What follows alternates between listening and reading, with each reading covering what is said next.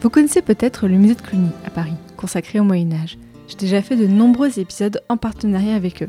Eh bien, je vous conseille d'écouter leur nouveau podcast, Faille temporelle en série, une fiction sonore sur l'histoire exceptionnelle du musée, à retrouver sur le site du musée de Cluny et sur toutes les applications de podcast.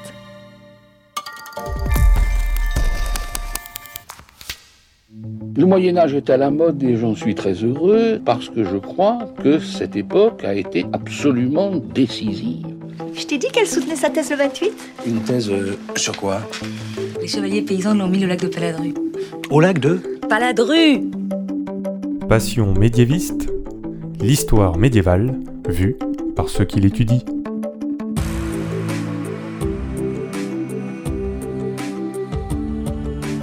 Est-ce que vous savez tout du Moyen Âge? Mais d'abord, qu'est-ce que le Moyen Âge? En général, on dit que c'est d'une période de 1000 ans, de l'année 500 à l'année 1500. Mais vous l'entendez dans ce podcast, il y a autant de définitions du Moyen Âge que de médiévistes. Je m'appelle Fanny Cohen-Moreau et dans ce podcast, je reçois de jeunes médiévistes, des personnes qui étudient le Moyen Âge en master ou en thèse, pour qu'ils vous racontent leurs recherches passionnantes et qu'ils vous donnent envie d'en savoir plus sur cette belle période. Épisode 51, Lucas et la justice à Reims, c'est parti. Excuse-moi, mais euh, il y a des gens que, que ça intéresse? Aujourd'hui, nous allons parler un peu d'histoire religieuse, mais pas que. Si vous aviez écouté l'épisode 49, vous savez ce que c'est un chanoine et une collégiale. Bon, si vous l'avez pas encore écouté, c'est pas grave, on va quand même tout vous expliquer, ne vous inquiétez pas. Mais aujourd'hui, en fait, au lieu de parler des chanoines et des collégiales de Bretagne, nous allons nous concentrer sur une ville en particulier, Reims. Et le tout sous un angle un peu particulier. Et pour parler de tout ça, j'ai le plaisir de recevoir Lucas Flandre. Bonjour et bienvenue Lucas. Bonjour Fanny. Lucas, donc tu as soutenu en 2018 un mémoire à l'université de Reims-Champagne-Ardenne sous la direction de Véronique Bolland-Barrault qui portait sur la justice du chapitre de la cathédrale de Reims au XIIIe et XVe siècle. Et surtout, depuis septembre 2020, tu fais une thèse sur le réseau documentaire du chapitre cathédrale de Reims, 13e, 18e. Bon, en fait, tu vas resserrer après, mais là, 13e, 18e, pfou, c'est large. Et j'aime bien ton titre, Défendre, gérer, se souvenir. C'est beau, c'est beau. Et donc, tu es toujours sous la direction de Véronique Bolland-Barrault, mais aussi sous la direction de Paul Bertrand, que, que je salue, que j'avais croisé euh, dans mes études auparavant.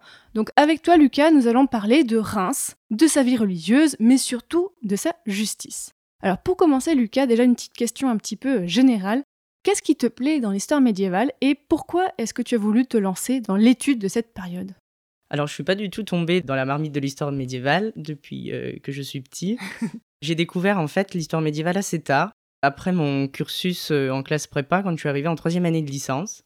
Où là, euh, contrairement à la prépa, où c'est des programmes euh, très ciblés, euh, et puis il y a d'autres matières que l'histoire, j'avais des, des cours d'histoire médiévale, notamment sur Reims, sur la Champagne. Aussi Tu habitais déjà à Reims à l'époque? Oui, voilà, je faisais mes études à Reims et en plus je suis originaire de, des Ardennes à côté de Reims, donc j'ai un certain tropisme pour Reims. Et là, j'ai vraiment été fasciné euh, parce que tous les clichés que je pouvais un peu avoir de cette période, euh, c'était pas du tout ça. Euh, C'était une période très complexe. euh, Tu pensais que c'était quoi Enfin, t'avais quoi comme cliché à l'époque? où j'avais des quelque chose de désordonné, euh, sans règles, sans normes, mais j'ai découvert qu'il y avait vraiment une, une vraie société, euh, des règles, une effervescence culturelle, euh, et ça m'a fasciné. Et à partir de ces découvertes, pourquoi est-ce que tu as voulu étudier la justice à Reims? C'est un sujet qui n'allait vraiment pas de soi. À la fin de la L3, il fallait se décider pour un sujet de mémoire de master. Donc je suis allé voir euh, Véronique Bolland-Barrault, qui faisait en fait les cours avec Patrick Demuy d'histoire régionale, donc sur Reims et la Champagne. Et je lui dis, voilà, j'ai vraiment beaucoup aimé les cours et je voudrais euh, faire un master euh, d'histoire médiévale. Elle m'a posé un certain nombre de questions et parmi mes intérêts, c'était le fait que je voulais travailler sur des documents euh, d'époque, sur des archives, et un sujet plutôt politique et social. Et c'est là qu'elle m'a proposé ce sujet de la justice, en fait, qui croisait la politique et le social. Et ça n'avait pas été trop étudié avant? Alors la justice en tant que telle à Reims, il y avait eu un certain nombre de masters euh, sur la justice à Reims, notamment sur la justice exercée par l'archevêque, mais le chapitre pas du tout. Mhm. Tu vas nous expliquer un petit peu tout ça. Alors, avant qu'on rentre spécifiquement dans le sujet donc du chapitre, de la justice et tout ça, déjà, est-ce que tu peux nous raconter Reims, 13e, 16e siècle Quel est le contexte historique à l'époque et aussi à quoi ressemblait Reims à l'époque par rapport à aujourd'hui? Alors Reims, au Moyen Âge, se situe donc dans la Champagne, Elle est à proximité de régions particulièrement dynamiques sur le plan commercial, ce qui a été très utile pour son développement. Elle est par exemple à 130 km à voile d'oiseau de Paris. Au Moyen Âge, c'est une ville qui est relativement peuplée pour l'époque, hein, puisqu'on estime qu'en 1300, il y a environ 20 000 à 30 000 habitants. Oui, quand même. Les choses se gâtent un petit peu ensuite, puisqu'il y a euh, la peste noire euh, qui arrive en 1348, et on estime que euh, vers 1400, la population retombe à 10 000 habitants. Ah ouais, c'est énorme comme, comme effet. Alors au Moyen Âge, la ville de Reims est entourée d'une enceinte délimitée par des portes et qui fait l'objet depuis le XIVe siècle d'un certain nombre de réflexions parce qu'on est dans le contexte de la guerre de Cent Ans et qu'il faut protéger la ville. Comparé à aujourd'hui, la ville a un aspect assez rural en fait, avec des faibles densités. Il y a des endroits euh, qui sont vraiment ruraux dans la ville, comme par exemple au niveau de la, rivière, de la Velle, et qui est dû en fait à la présence d'un certain nombre d'abbayes, les abbayes de Saint-Rémy, les abbayes de Sainte-Nicaise, qui en fait avaient aussi des, des jardins. Le cœur économique et politique de la ville, c'est vraiment autour de la cathédrale, puisqu'en fait la cathédrale structure la partie euh, antique de la ville qu'on appelle la cité, qui est donc tout ce centre de, Reims. En plus de cela, il y a aussi des activités euh, artisanales à Reims, alors qui se spécialisent dans certaines rues. Par exemple, les bouchers, ils se situent au niveau du nord, dans les paroisses de Saint-Symphorien, c'est au nord euh, de la cathédrale. Et il faut imaginer en plus, il y a quand même certains désagréments au quotidien dans la ville, hein, puisque la ville n'est pas du tout pavée, par exemple. Donc quand il pleut, ça provoque de la boue. Et puis toutes ces activités artisanales, comme l'activité des bouchers, eh bien ça, crée des désagréments qu'on peut facilement comprendre, je pense. Et progressivement, à partir du XIVe siècle, on va essayer justement de, prendre des mesures d'hygiène pour un peu améliorer tout ça. Donc on va se lancer dans un pavage des rues, des rues principales en tout cas. Et euh, également, on va essayer de restreindre le dépôt des ordures, etc. Elle est surtout euh, très connue pour le sacre qui lui confère euh, une importance symbolique euh, assez euh, magistrale, et pour ses relations en fait de, bonne entente avec le roi du fait de ce sacre. Sur le plan politique de la ville de Reims depuis le XIe siècle, c'est un archevêque, duc et premier père ecclésiastique du royaume, et donc c'est le principal seigneur de la ville, mais dans les faits, il doit composer avec d'autres seigneurs qui ont eux aussi dans la ville et sur des portions de cette ville une autorité. Ce sont son chapitre et d'autres abbayes. Et c'est en fait rare qu'un archevêque soit à la tête d'une ville ou c'est plutôt commun? Alors, c'est pas forcément rare, mais là, dans le cas de, Reims, ce qui est assez euh, spécifique, c'est qu'avant le 11e, c'est un comte aux mains de la ville, et à partir du 11e, à la suite de vicissitudes politiques, euh, le comte vend ses droits sur la ville de Reims à l'archevêque. Mais du coup, comment cet archevêque fait pour transmettre son statut? Parce que normalement, bah, quand on est seigneur, ça se transmet de père en fils. Là, ça se transmet d'archevêque en archevêque? Alors, pas du tout. En fait, c'est le chapitre peut-être définir un petit peu ce que c'est que le chapitre. Donc le chapitre, c'est un collège de 72 ecclésiastiques qui l'entourent et qui l'aident en fait au quotidien, qui l'épaulent dans le gouvernement du diocèse. Et c'est ce chapitre, donc ces chanoines, ces 72 chanoines, qui élisent et qui choisissent l'archevêque. Et un archevêque, on en choisit un autre quand le précédent est mort? Voilà, dès que l'archevêque est mort, il faut en choisir un autre. Alors des fois, il y a des périodes de latence où il n'y a pas d'archevêque, ce qu'on appelle la vacance du siège euh, archiépiscopal. Et 72 personnes pour un chapitre, c'est énorme non? Oui, c'est assez énorme, puisque par exemple, les autres euh, chapitres cathédraux, donc les autres chanoines cathédraux, dans le sud, on est peut-être vers 40 euh, personnes, mais c'est pas le record. Le record, c'est la ville de Lan, où là, il y a 82 chanoines. Et alors, au sein de cette ville de Reims, quelle est la place de ce chapitre? Quel est en fait le rôle de ce chapitre et de la cathédrale au sein de la ville? Alors la cathédrale au sein de la ville, elle est située au centre et elle comprend tout un espace qu'on appelle le quartier canonial, du nom de chanoine justement.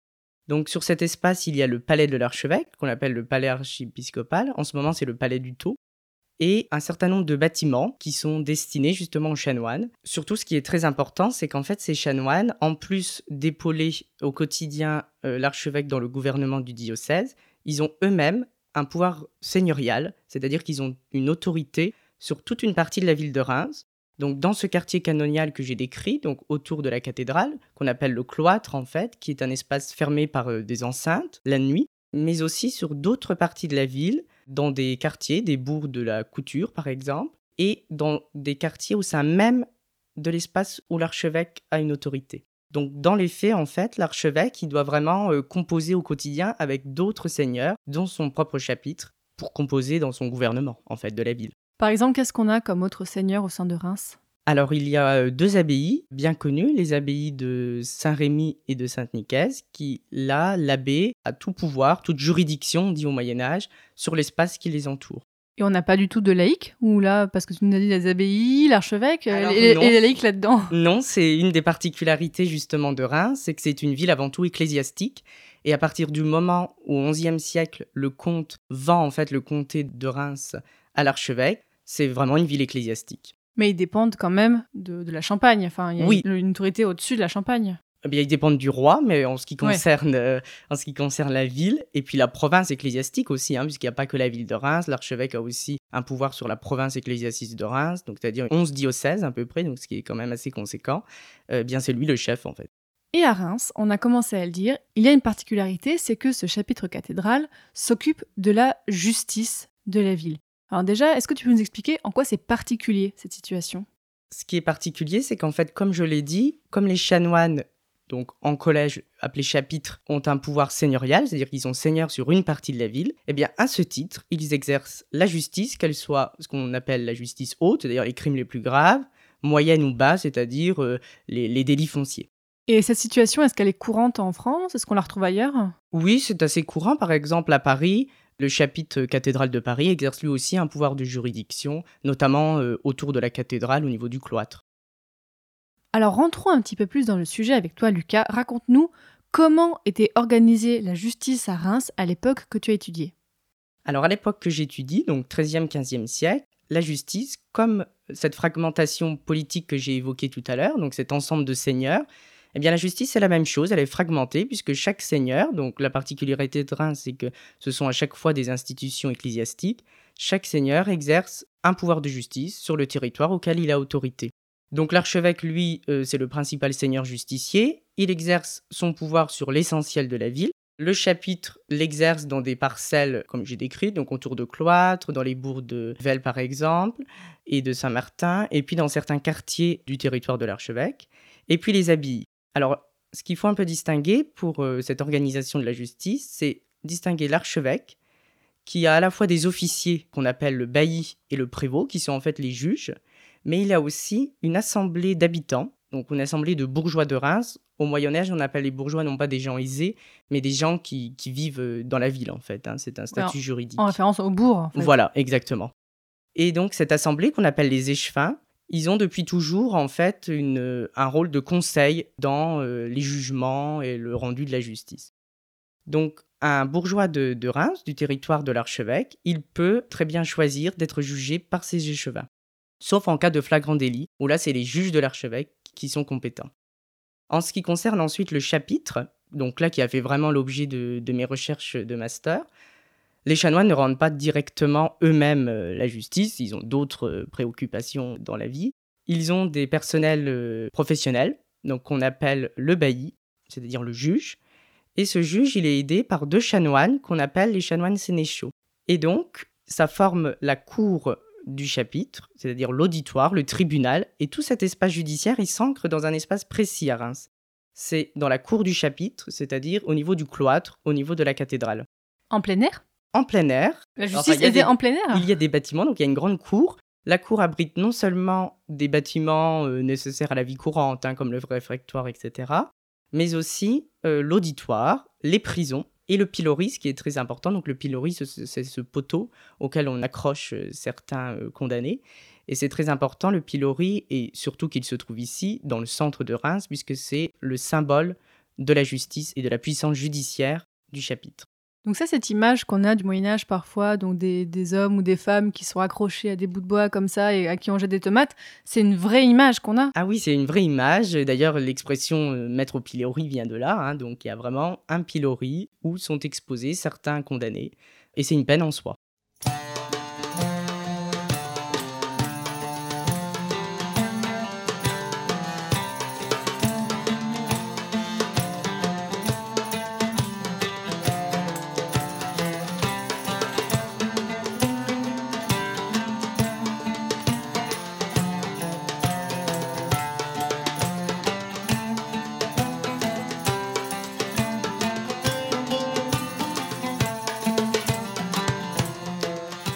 Et tu nous l'as dit, donc la justice est répartie donc entre l'archevêque, entre les deux abbayes, mais donc est-ce qu'il y a une forme de concurrence ou est-ce que ça relève juste géographiquement? Un crime qui est commis là, il relève de telle personne, il n'y a pas de qui va traiter ce cas? Alors s'il y a vraiment véritablement une concurrence, parce qu'en fait la justice au Moyen Âge est vraiment le symbole de l'affirmation euh, du Seigneur. Enfin c'est un symbole euh, qu'on pourrait dire politique. Et en plus, il faut jamais oublier qu'au Moyen Âge, la justice est avant tout une affaire de gros sous. Hein. La justice rapporte au Seigneur. Euh, donc, il y a forcément une concurrence. Et ce d'autant plus, puisque, comme je l'ai évoqué, par exemple, les conflits les plus nombreux sont entre l'archevêque et son chapitre, puisque la particularité de l'espace sur lequel euh, le chapitre a autorité, c'est qu'il est morcelé au niveau de Reims et qu'il comprend des parties au niveau du territoire de l'archevêque. suivant la rue sur laquelle vous vous situez, si vous traversez la rue, vous dépendez d'un autre seigneur justicier. Donc ça peut conduire à des sortes de combines euh, de la part des justiciables qui, euh, après un délit commis, vont traverser la rue en espérant euh, échapper à la justice de leur premier seigneur. Cette idée de concurrence est particulièrement visible puisqu'en fait l'archevêque et le chapitre sont en continuel conflit durant la période. Ils portent cela en procès devant dans un premier temps le pape et ensuite la justice royale, c'est-à-dire le, oui, le pape est en fait l'arbitre parce que quand le chapitre ou l'archevêque accuse l'un ou l'autre d'avoir arrêté injustement un de leurs justiciables, il faut bien que quelqu'un les, départage. Donc l'affaire est portée en procès euh, devant le pape qui est l'arbitre légitime puisque nous sommes dans l'Église. Et puis ensuite, ce qui est très intéressant justement, c'est que de plus en plus, à partir du XIVe siècle, c'est le roi, avec l'institution du Parlement à Paris, qui tranche les litiges. Donc là, on voit un déplacement de l'autorité, la plus grosse autorité en fait. C'est très important euh, et c'est très significatif. Mais euh, bon, on s'éloigne un peu du sujet, mais le pape, il devait pas en avoir marre à la fin de traiter tous les conflits entre. Parce que là, on parle que de Reims, mais ça devait avoir lieu dans toute la, enfin, tout le royaume de France et tout le reste de l'Europe, ça. Oui, alors quand je dis que c'est mener ces procès devant, euh, devant le pape, c'est pas devant le pape en personne, bien, sûr. Il désigne des arbitres en fait, et qui sont des arbitres euh, ecclésiastiques le plus souvent, d'endroits proches de Reims. Donc il désigne des arbitres, et c'est ces arbitres, par exemple euh, l'évêque de Chalon, ou, etc., qui vont trancher les litiges. Puis après, il y a toute une bureaucratie, mais en même temps, ça affirme le rôle du pape, en fait, de, de toujours avoir recours à lui, ça affirme son autorité comme premier père de l'Église. Ben oui. Et à Reims, tu nous as dit la justice était rendue donc dans un espace précis. Donc là où il y a ce pilori, c'est ça? Oui, alors là j'ai parlé euh, de ce que je connais euh, particulièrement, c'est-à-dire pour le chapitre au niveau donc du cloître. Après l'archevêque, lui, sa justice est rendue plutôt au niveau de son château, qui se situe au niveau de la Porte Mars. On appelle le château de la Porte Mars. Ça existe encore aujourd'hui ou pas? Euh, Il y a toujours la porte, mais euh, ça n'existe pas. Non, pareil pour le cloître et les bâtiments du chapitre. Il existe toujours la porte du chapitre au niveau de, Reims, c'est au niveau de la rue Carnot. Il y a toujours la belle porte donc de, cette, euh, de ce mur qui a entouré le cloître, mais tout a disparu. Il reste juste un bâtiment qui est la maison du trésorier, c'est-à-dire un membre du chapitre qui était, comme son nom l'indique, particulièrement en charge des, des, revenus et du trésor des chanoines. C'est symbolique qu'on ait gardé juste les portes de ces monuments, non? C'est intéressant. Oui, c'est intéressant, mais après, le fait que ça soit détruit, ça c'est lié euh, au ravage notamment de la Première Guerre mondiale et des bombardements de la cathédrale où là, tout a disparu. Oui, je me demandais si c'était en rapport avec la nature des lieux, mais non, c'est la guerre, là, il n'y a pas eu forcément Oui, je pense que c'est un peu les aléas euh, de l'histoire. Et quels étaient les types d'affaires les plus courants? Alors là, je vais peut-être un peu euh, décevoir les auditeurs. Quoi? Les crimes qu'on pourrait croire les plus graves ou les peines les plus lourdes, comme les peines de mort, sont extrêmement rares en fait. Hein. C'est essentiellement euh, voilà, des crimes comme, euh, comme des vols, ça c'est très courant. on a quelques affaires un petit peu particulières, des affaires de détournement de fonds par exemple. Il déjà à l'époque?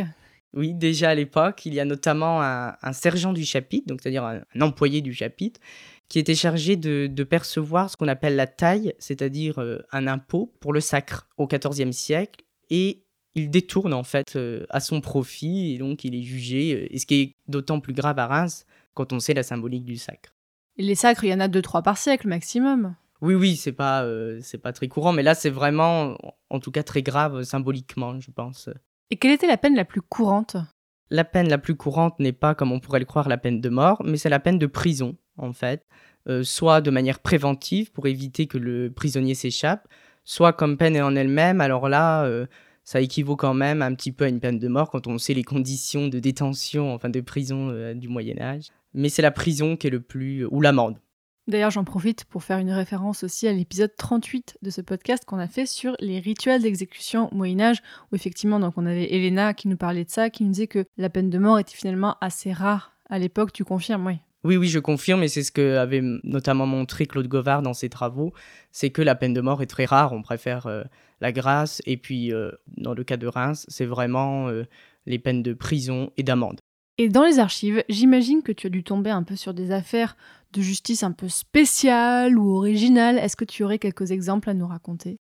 Effectivement, j'ai deux ou trois affaires dans les archives qui peuvent un peu sortir du lot et qui m'avaient particulièrement fait rire. Ça concerne donc un justiciable du chapitre qui s'appelle Jean d'Enfal, qui a notamment été analysé par Julien Briand dans un article. Jean d'Enfal est un drapier, donc un artisan, et il est arrêté par le bailli, le juge du chapitre, pour plusieurs méfaits.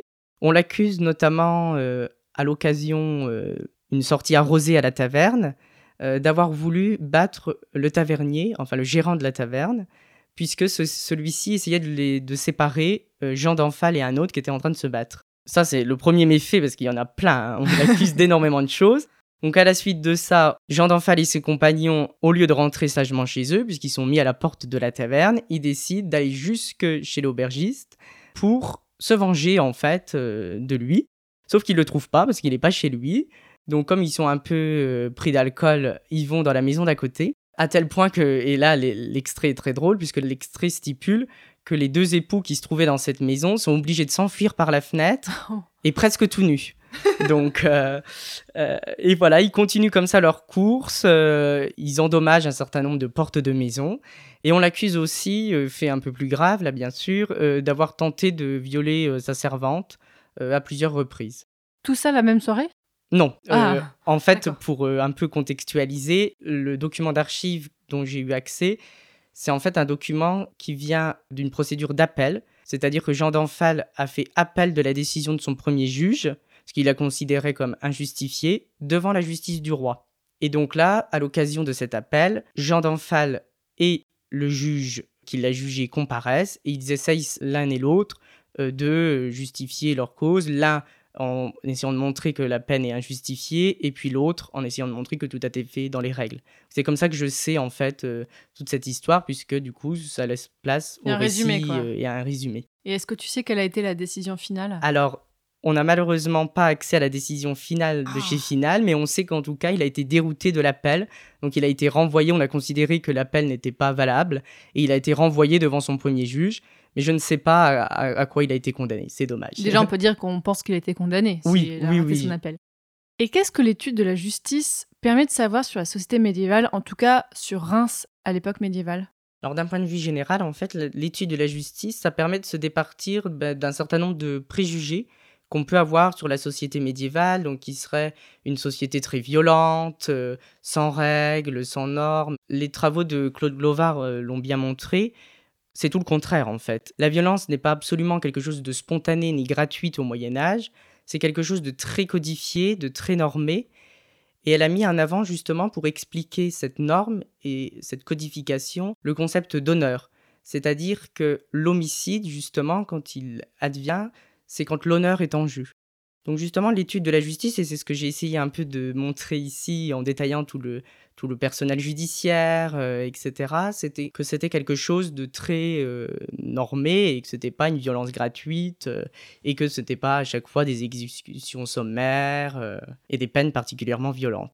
Et pour Reims, ce qui est très important, c'est que comme j'ai dit que la justice est avant tout un outil de l'affirmation des seigneurs, ça permet en fait, le détour par la justice, de mettre un pied dans le jeu politique local et de voir comment la justice est aussi une manière de concurrence politique entre les seigneurs. Ah oui, c'est vraiment intéressant d'avoir euh, cet angle-là. Voilà, ça permet d'avoir un angle social et d'avoir un angle politique. C'est très important. Alors Lucas, avant qu'on parle de ta thèse, déjà on parle encore un petit peu de ton mémoire que tu as consacré donc surtout à la justice. Raconte-nous un peu comment tu t'y es pris niveau méthode et tu as commencé à nous le dire un petit peu tout à l'heure. C'est en fait un petit peu compliqué niveau archive. Oui, c'est très compliqué niveau archives et c'est une des raisons d'ailleurs pour laquelle la justice du chapitre a été très peu étudiée, voire euh, pas du tout. C'est que les archives disponibles pour traiter ce sujet ne sont pas des, sources directes, ce sont des sources indirectes, c'est-à-dire qu'ils n'existent pas, comme ça peut être le cas pour la justice exercée par l'archevêque, des registres de justice ou des documents sur lesquels ça serait marqué un tel a comparu tel jour, il a été condamné à telle peine pour tel crime. Non, ça, ça n'existe pas. Les seules sources à notre disposition, justement, c'est les pièces de procès, de conflit entre l'archevêque et le chapitre. Et comment ça se fait qu'on n'a pas les registres de justice euh, à Reims? C'est particulier ou c'est normal? Alors c'est une bonne question, probablement euh, qu'ils ont été perdus avec le temps. On a parfois dans les articles qu'ont écrit les, historiens à la fin du 19e, moi je sais que j'avais déjà eu ça, une référence à une pièce d'archive, mais qui en fait n'existe plus aujourd'hui parce qu'elle a été détruite pendant une des premières ou secondes guerres mondiales. Peut-être que là serait le cas avec Reims ou tu sais pas du tout? Euh, En tout cas, dans ce que j'ai pu consulter du 19e, ils ne font euh, même pas mention de justement de registre de plaide et donc de documents directs de cette justice. Donc c'est que probablement c'était déjà perdu au 19e. Et donc, les seuls documents que j'avais à ma disposition, voilà, c'était ce qu'on appelle des transactions, c'est-à-dire des pièces qui émanent de procès et de conflits entre l'archevêque et le chapitre, ou bien dans lesquelles l'archevêque se plaint que le chapitre a arrêté injustement un de ses justiciables, ou inversement, c'est souvent le chapitre qui se plaint.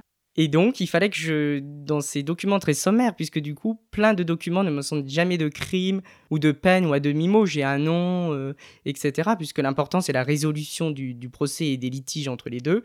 Il fallait que dans cette masse, je trouve plein d'indications sur le personnel judiciaire, sur euh, le profil de ces personnels, leur grade, leur formation. C'était très compliqué et il y a quantité de choses, du coup, qu'on continue à ignorer. Et donc, pour trouver toutes ces archives, tu es allé ailleurs qu'à Reims? Non, en fait, euh, tous les archives sont conservés à Reims, aux archives départementales, dans le fond du chapitre. Mais même par exemple, là tu nous as parlé tout à l'heure de la justice royale, ça c'est conservé à Reims aussi ou tu as dû aller plutôt dans les archives à Paris? Quand on parle de la justice royale, c'est donc euh, les affaires qui sont portées euh, entre l'archevêque et le chapitre, donc les conflits, qu'on appelle les conflits de juridiction qui sont portés devant le roi. Et en fait, ces pièces sont conservées par le chapitre.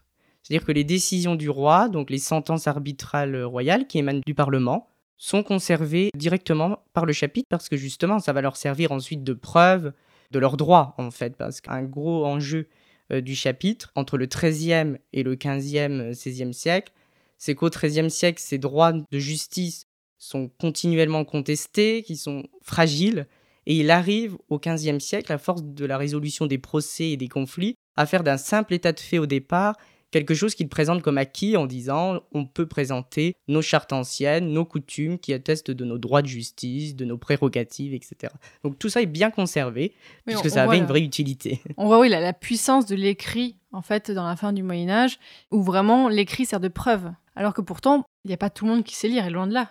C'est ça tout à fait donc on garde ces chartes anciennes qui sont commentées continuellement dans les procès et les transactions futures où on y fait référence. Et comme ça, ça crée une sorte de corpus euh, de droit, en fait, euh, du chapitre, facilement mobilisable dans les procès, puisque vraiment, hein, euh, les procès entre l'archevêque et le chapitre concernant la justice, mais pas seulement d'ailleurs, c'est vraiment omniprésent. Entre le XIIIe et le XVe siècle, j'ai recensé à peu près 70 affaires de procès. Donc, euh, et ça concerne tous les archevêques. Donc, tous les archevêques qui arrivent au ministère d'archevêque sont confrontés au conflit. Il n'y en a pas un ou deux qui étaient euh, particulièrement euh, embêtants avec le chapitre ou ça va, ils étaient tous assez constants?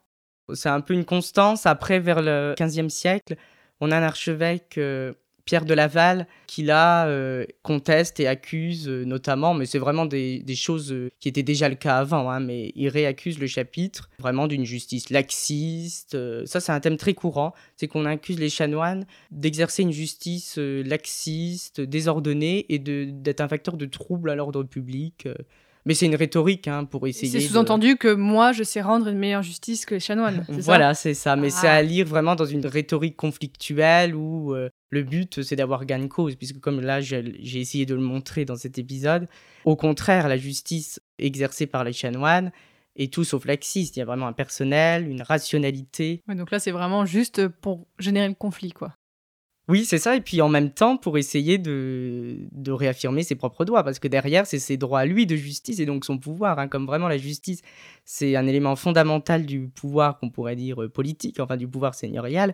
c'est très important pour lui d'affirmer ses droits, surtout que le chapitre, à chaque fois, il a tendance un petit peu à grappiller des droits progressivement au fil des transactions, des droits, des prérogatives en fait. Donc voilà, c'est vraiment un jeu, c'est très intéressant puisque le, chapitre a vraiment, dans le cadre de Reims, mais ça ne concerne pas que Reims, a vraiment une place un peu ambiguë parce que à la base, il dépend et il existe que par l'archevêque, puisque on a vu que c'était sa cour, euh, enfin en tout cas, il épaule au gouvernement du diocèse, mais progressivement, ils essayent vraiment de s'affirmer comme un seigneur et comme indépendant. Donc là, ils sont pris dans un paradoxe euh, un peu particulier. Ils sont liés et on ne peut pas les détacher. On ne peut pas les détacher puisqu'ils existent que par l'archevêque, mais en même temps, ils veulent vraiment s'affirmer comme indépendants. Donc c'est ce qui crée des conflits euh, vraiment omniprésents et qui continuent euh, à la période moderne. Vous n'étiez pas censé donner la justice, vous, aujourd'hui? Oui. Eh bien, qu'est-ce qu'on foutait là? C'est fini. À une heure de l'après-midi, c'est fini. Moi, je vois que vous avez encore fait dans la dentelle. J'ai fait ce qu'il y avait à faire, c'est tout. Attention, hein, si vous avez encore pendu tout le monde, je vais me foutre en rogne, moi. Hein. J'ai pendu personne. Tiens, non. Par quel prodige? Le prodige que c'est vous qui me l'avez demandé, déjà. Et puis c'est comme ça. Aujourd'hui, il n'y a pas matière. Bah, vous jugiez pas l'autre, là? Quel autre? L'autre. Vous avez chopé en train de piquer des porcs sur le marché? Et vous l'avez pas pendu, celui-là? Non. Deux semaines de cachot. Lucas, on l'a vu, dans ton mémoire, tu as surtout étudié la justice donc à Reims. Et maintenant, tu es en thèse et tu t'es lancé, en fait, moi je trouve, dans une véritable épopée archivistique dans cette thèse. Qu'est-ce que tu veux y montrer? Oui, j'aime bien le terme d'épopée un peu archivistique parce que c'est quand même un peu ça. Cette thèse est partie d'un constat à la fin de mon mémoire de master. Je me suis rendu compte que tous les documents que j'étudiais et dont j'ai parlé, hein, qui constituaient pour le master vraiment la base du corpus, donc tous ces, documents de conflit entre l'archevêque et le chapitre, donc des documents euh, très lacunaire sur l'exercice de la justice, biaisé, indirect, je me suis rendu compte que tous ces documents étaient à maintes reprises copiés, recopiés, en multiples exemplaires, conservés dans des codex, hein, c'est-à-dire des sortes de livres, et analysés, soulignés, commentés, et ce, même jusqu'à la période moderne, jusqu'au XVIIIe siècle. Et donc je me suis dit, finalement, ces documents avaient donc en tant que tels un projet si on prenait la peine de les recopier, de les commenter au fil des siècles, c'est qu'ils avaient donc bien à l'époque une utilité. Et ce n'était pas juste un réservoir d'informations pour les historiens euh, contemporains. Et donc du coup, ce que je veux montrer dans ma thèse, c'est justement essayer de comprendre l'utilité de ces documents, donc de ces documents écrits, en prenant toutes les pièces conservées dans le fond du chapitre, et d'essayer de montrer quelle pouvait être l'utilité, la fonction, le but de ces documents et en quoi ils permettaient justement d'être un outil d'affirmation des droits et de l'institution du chapitre. Ça fait que tu travailles sur combien de pièces d'archives? Est-ce qu'on peut quantifier ça? Alors justement, euh, là j'essaye un peu de, quantifier les choses. Alors le plus concret déjà, c'est ces sortes de codex hein, qu'on appelle euh, cartulaires, c'est-à-dire recueil de chartes, de copies de chartes. Mais pour le chapitre, les choses sont un peu plus complexes parce que justement, ils n'ont pas trop la forme d'un cartulaire. Donc il y a sept codex qui contiennent à chaque fois des copies de chartes. Et tout ceci fait quand même euh, près de 1700 folios. Donc euh, c'est assez 1700 pages, quoi, c'est ça. Voilà, 1700 pages, recto verso, bien sûr. Et en plus de ça, bah, il faut quand même étudier les originaux pour justement voir euh, quels sont les originaux qui ont été le plus copiés. Et ça va donner des indications sur la fonction, en fait, de ce réseau de documents. Euh, voir si dans la copie il n'y a pas des choses euh, qui n'étaient pas dans l'original, etc. Donc pour vraiment euh, faire un travail correct et pas déconnecté, il faut en plus de ces cartulaires considérer toutes les autres pièces du fond avec plus ou moins de détails, mais les autres pièces du fond, c'est pareil, j'ai évalué à peu près 1500, 1600 documents avec des documents de 5 mètres. De quoi? De 5 mètres? Oui, oui, il y a plusieurs rouleaux, hein, donc c'est-à-dire des parchemins cousus ensemble qui étaient euh, pliés au Moyen Âge, et il y en a qui font 5, 3 mètres. Ou tu dois t'amuser aux archives quand tu dois sortir ça. Voilà, heureusement que je suis un peu tout seul le plus souvent en ce moment. Pour dérouler tout ça, euh, c'est un petit peu... en fait, tu es en train de créer, et moi j'aime beaucoup cette idée, le côté de réseau documentaire. En fait, je vois vraiment ça comme une sorte d'arbre généalogique où tu as un ou deux documents à l'origine, et à force d'être copiés, bah, hop, on voit des ramifications. Est-ce que c'est un peu ça ton travail? Oui, c'est ça, et c'est pour ça qu'on avait choisi le, pour le titre de la thèse l'expression de réseau documentaire qu'emploie euh, Paul Bertrand, pour montrer justement que les archives ne sont pas quelque chose de statique, mais au contraire qu'ils fonctionnent vraiment La métaphore que tu utilises de l'arbre généalogique est vraiment très bonne, mais vraiment en lien en fait. Hein. Et justement, l'impression qu'on a quand on va aux archives, puisque tout est classé par des archivistes euh, essentiellement du 18e ou même de maintenant, donc tout est séparé, isolé. Et justement, un peu mon job, c'est de tout remettre en place, de voir euh, comment tout ça fonctionnait, était conservé concrètement. De recontextualiser en fait. De recontextualiser, c'est ça. Oh, moi j'aime bien quand on parle de ça, j'aime bien quand on parle des archives. Donc là, tu as commencé ta thèse il y a quelques temps. À quoi tu as consacré ces derniers mois? Alors là, justement, donc j'en suis vraiment au tout début.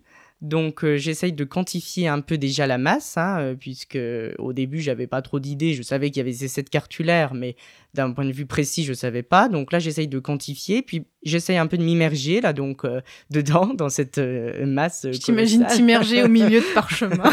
oui c'est un peu ça. Hein, là on est dans une piscine et il faut essayer de garder la tête hors de l'eau. Donc je prends déjà les cartulaires, j'essaye d'analyser, de faire une analyse qu'on appelle une analyse codicologique, c'est-à-dire... Oui, j'adore la codicologie.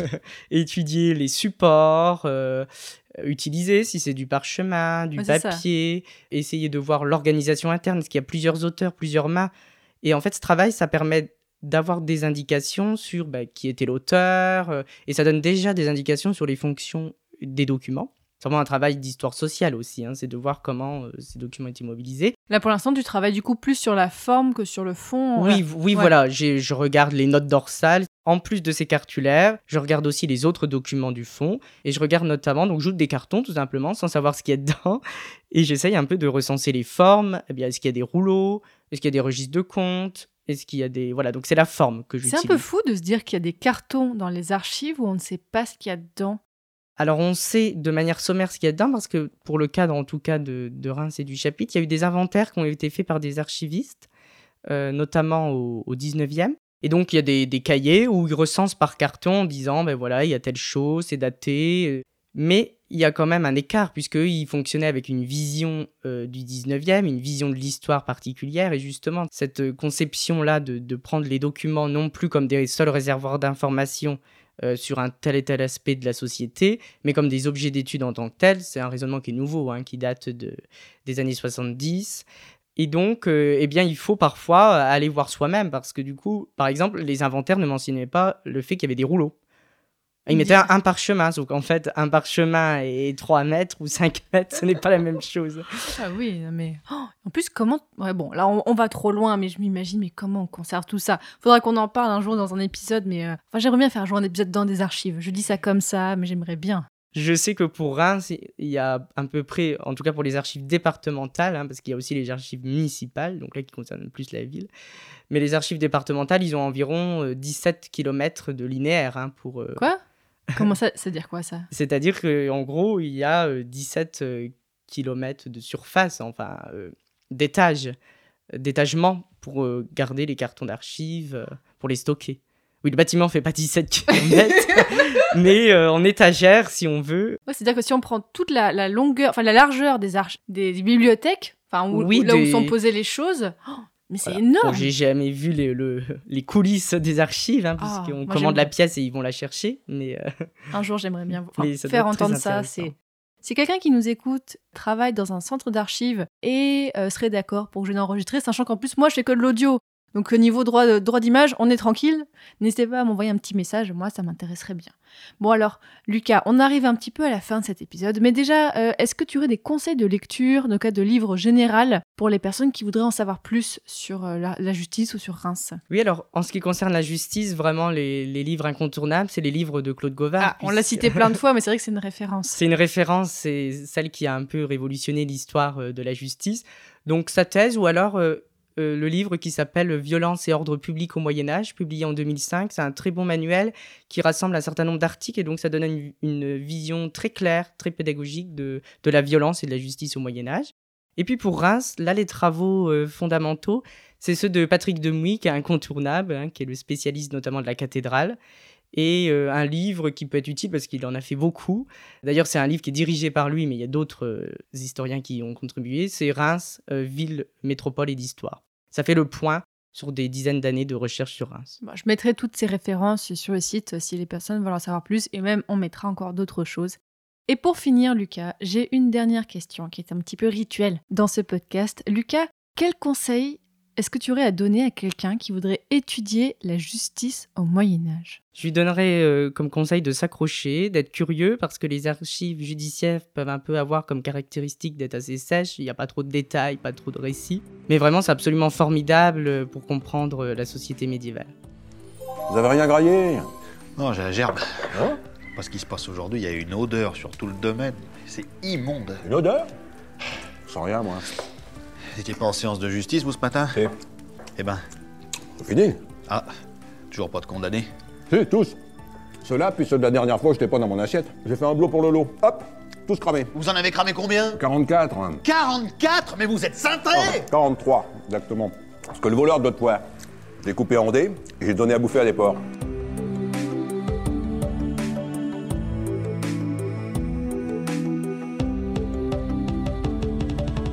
Désormais, chers auditeurs et auditrices, vous en savez beaucoup plus sur Reims à l'époque médiévale, sur comment la justice était rendue à Reims, et même vous en savez plus sur le chapitre de la cathédrale de Reims. Donc merci beaucoup Lucas Flandre et bonne continuation pour la suite de ta thèse. Eh ben, merci beaucoup, merci à toi.